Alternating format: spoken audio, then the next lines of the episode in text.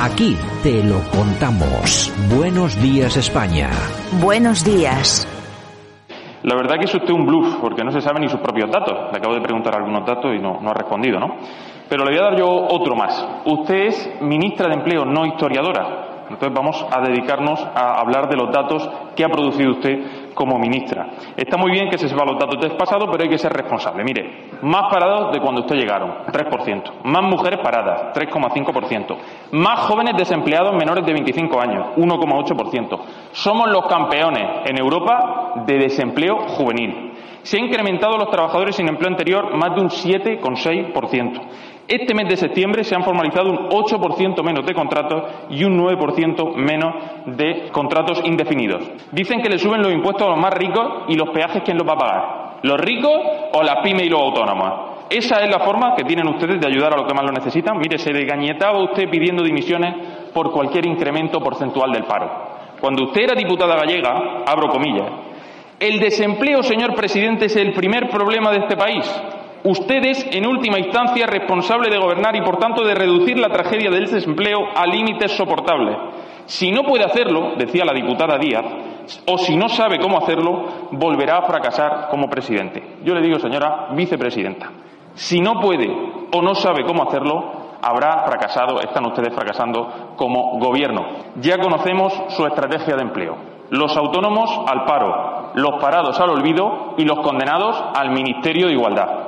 Bueno, pues este era el señor García Egea, que es el, si no me equivoco, vicepresidente del Partido Popular. Clarito, hablando clarito, como siempre. Sí, le ha dado un repaso bastante contundente. A Yolanda Díaz, la vicepresidenta. Que, por ahora- cierto, ha tenido que consultar al móvil los datos del paro.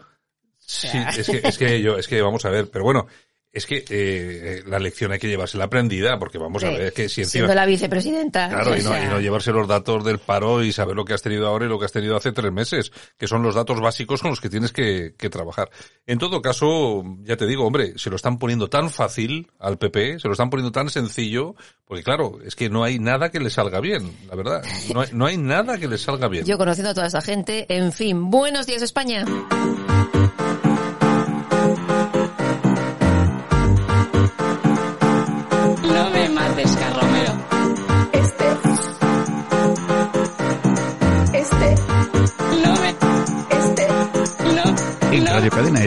No nos cansamos.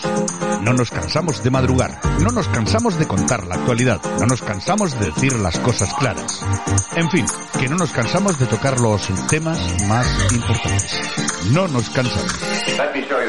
No me mates, Carromero. Este es el ministerio de todas las mujeres. No me mates, Carromero. No me mates, Carromero. ¿Qué te ha dado? Te ha dado por Carromero. No me mates, no me mates, socorro, socorro. Y por la presidenta de Nuevas Generaciones del PP, la señora Fanjul, que hombre, ahí te, esos, esos audios, yo estoy seguro que si ella pudiera daría dinero para que se borrasen esos audios. Pero Posiblemente, bueno. posiblemente. en fin, es lo que hay. Doña, Ay. Doña Yolanda C, bienvenida. Bienvenida a este 21 del 10 Jueves. del 21 jueves, ya estamos a las puertas del fin de. Terminando el mes ya, ¿eh? Ya te digo. Bueno, ay, ay, ay, ay. ¿Qué Bueno, bueno, pues mira, la ministra Diana Morán, ministra de Ciencia e Innovación, Mm. cobró una ayuda de 600 euros para hacer turismo mientras ganaba como alcaldesa de Gandía 52.000. Te cuento. Resulta que el gobierno valenciano, aquí donde está el amigo Puig, pues eh, daba bonos de estos para promocionar el turismo y tal y tal, Sí. y ella pues hizo con uno. o sea que seis- 600 euros de Ganando ayuda, 52.000. ganando 52, es decir, 5.000 euritos al mes. Hay que tener cara, ¿eh? Es que estos tienen una cara de que cemento armado. Yo, vamos a ver, yo siempre digo lo mismo, vamos a ver, a mí, lo haga quien lo haga me parece mal.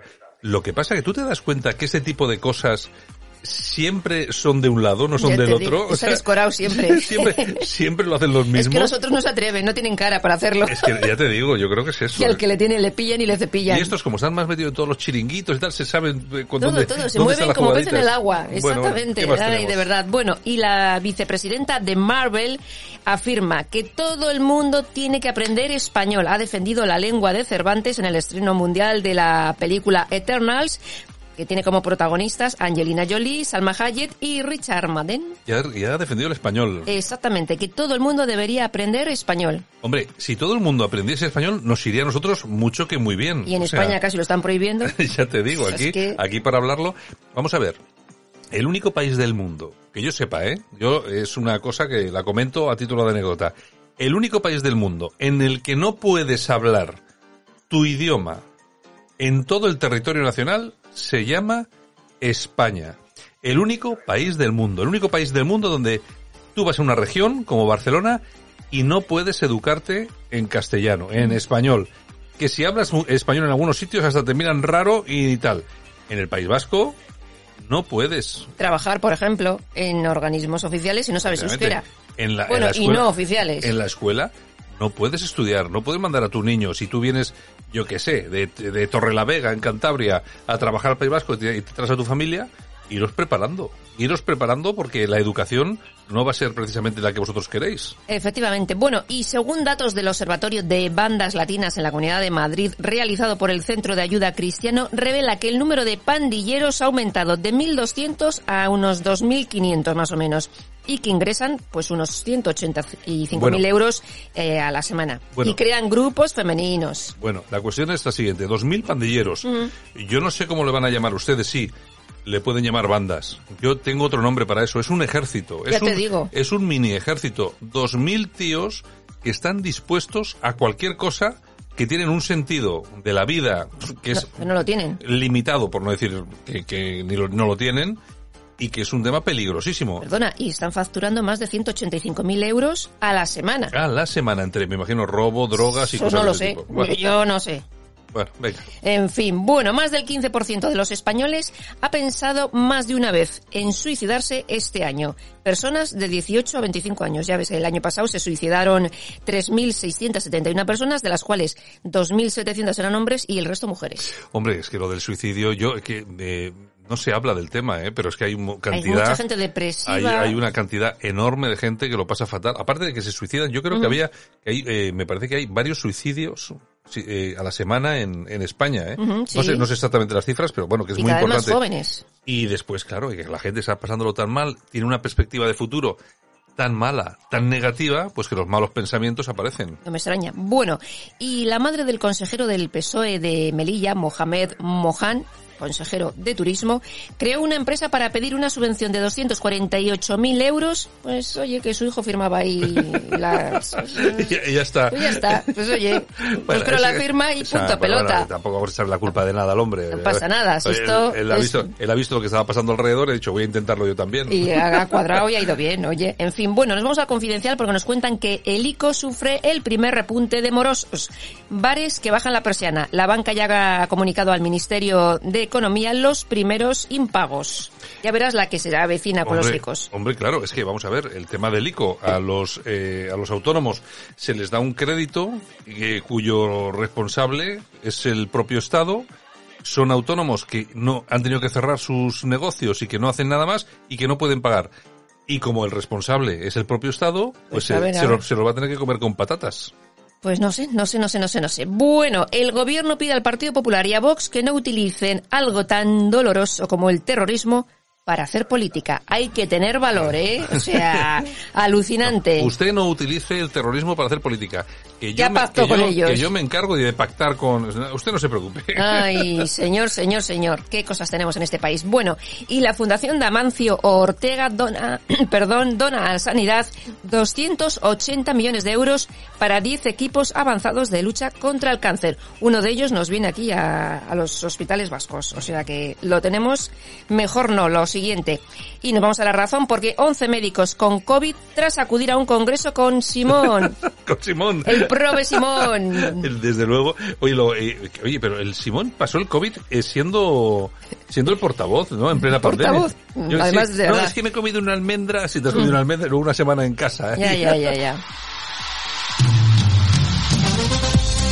Y como cada día aquí estamos, lógicamente, con el precio justo, ¿cuánto nos va a costar en esta ocasión algo que nos llama poderosamente la atención? ¿Cuánto nos cuestan las televisiones privadas en España? 10 millones de euros. Nosotros pensamos que solamente nos costaba dinero la televisión pública, pues no, también la privada. Pues aparte de lo que nos cuesta la pública, a la privada también le están soltando pasta. Y vamos a dar unos datos. Mediaset, 2,9 millones de euros. A3 Media, 1,9 millones de euros. Net Televisión de Vocento, 862.000 ¿Quién, euros. quién- quién ve net? Eh, ¿Quién ve- Nadie, sé, no nada, sé. nadie. Veo Televisión de Unidad Editorial, También. también 862.000 euros. Que no lo ve nadie. 13 Televisión, Que, que también no otros lo ve. que- 862.000 euros. que 13, eh, tú fíjate como un también a, a los de las derechas, ¿eh? Ya te digo. Radio Blanca, 489.000 euros. Radio Blanca, que es lo de esto de XFM y todo eso. Efectivamente. Real Madrid Televisión, que además mm, ponen audiencia 0,5, o sea, nada. Sí, nada, nada, 418.000 euros. Es increíble. 8 Televisión Godó, 397.000 euros. y Este es- suma esta, y es, sigue. esta es la de La Vanguardia, que está en Cataluña. Pues ya ves. Es decir, vamos a ver, aquí hay una cosa que está absolutamente clara. El gobierno unta económicamente a los medios de comunicación sin ningún tipo de rubor. Esos medios de comunicación, ¿a quién se creen ustedes que van a criticar? Si le estamos dando a Mediaset 8 millones de euros, ¿usted se cree de verdad que los informativos de Mediaset van a ser críticos Pues no. con el gobierno?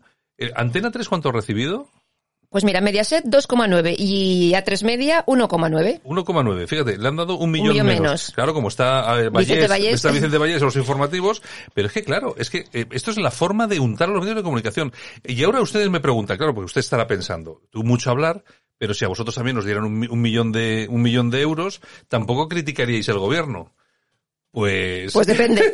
pues, claro, es que tú fíjate lo que, lo que, a, lo, a lo que te enfrentas como medio de comunicación. Supervivencia de un medio de comunicación con todos sus empleados, tienes que pensar en eso, a cambio, a cambio de no criticar al gobierno. Bueno, pero es que eh, las televisiones privadas ganan una pasta en publicidad. Ya, pero la verdad no ganan tanto como, no ganan tanto como, como Bueno, menos gana Televisión Pero- Española y, pero la tema- ruina. pero el tema es que el gobierno lo sabe. Hombre, claro. ¿Cuál es el tema? Y yo, y en lo que me estaba preguntando, si, ¿qué, qué haríamos nosotros si nos cayese la pasta? Es que, es que la cuestión es que no tendría que caer la pasta. Claro. No tendría que caer subvención para ningún medio de comunicación. Ni grande ni pequeño, ni de izquierdas ni de derechas. El medio de comunicación que no se pueda desenvolver por sí mismo tiene que cerrar las puertas, nada más. Y a las personas que trabajan ahí, pues lógicamente echar mano pues de las herramientas que le que dispone el, el Estado. Y ya está. Porque a ti cuando te dan dinero, te están coaccionando. Y me da igual, ¿eh? Que te lo dé hoy el PSOE o, o Podemos y mañana que te lo dé el PP. Es lo mismo. Los medios de comunicación no pueden aceptar, no podemos aceptar Subvenciones. subvenciones del, del aparato político, porque entonces estamos vendidos. Si usted nos escucha a nosotros y sabe cómo somos, ¿y qué pensaría si dentro de dos semanas dice, pero cómo han cambiado estos tíos que ahora hablan bien del PSOE, ¿no?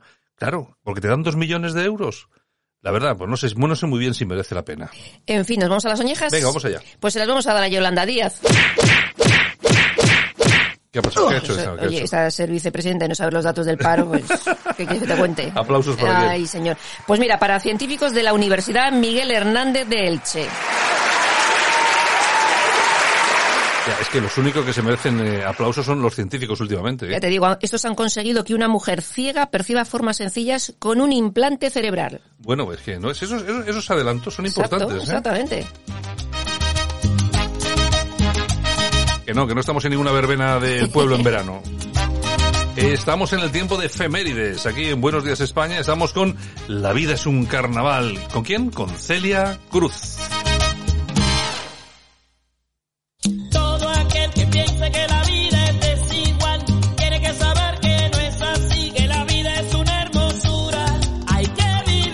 Te da el gobierno una subvención y después te pones esta canción y la vida es bella. Ya te digo, ya te digo. Ay, señor. ¿Qué Bueno, tenemos? tal Venga. día como hoy, pero del año 1925, nacía en La Habana la gran Celia Cruz.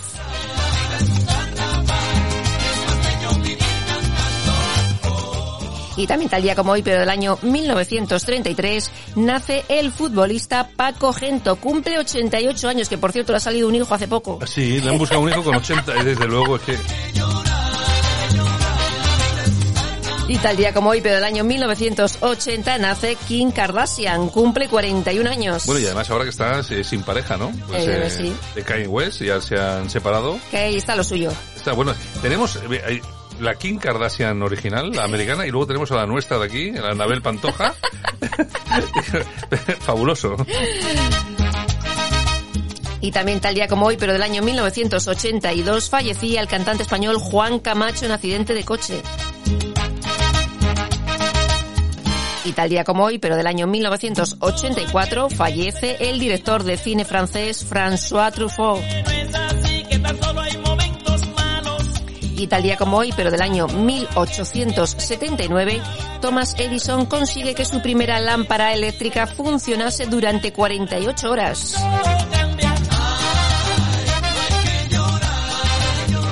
Tal día como hoy, pero del año mi- 2016, Diego Basallo, ex Duncan Du, publica sus baladas para un autorretrato.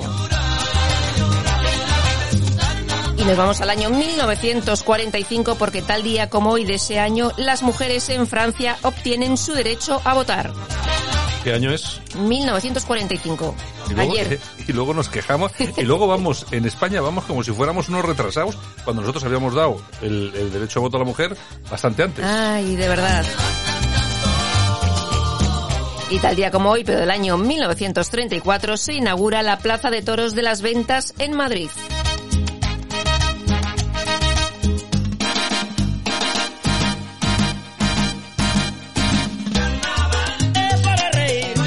Carnaval. Bueno, pues Bailar, nada. bailar. Nos, nos vemos dentro de un ratito, ¿vale? Bailando con Celia Cruz. Venga, hasta ahora, Yolanda. Venga, nosotros continuamos aquí, en Buenos Días España. La vida es un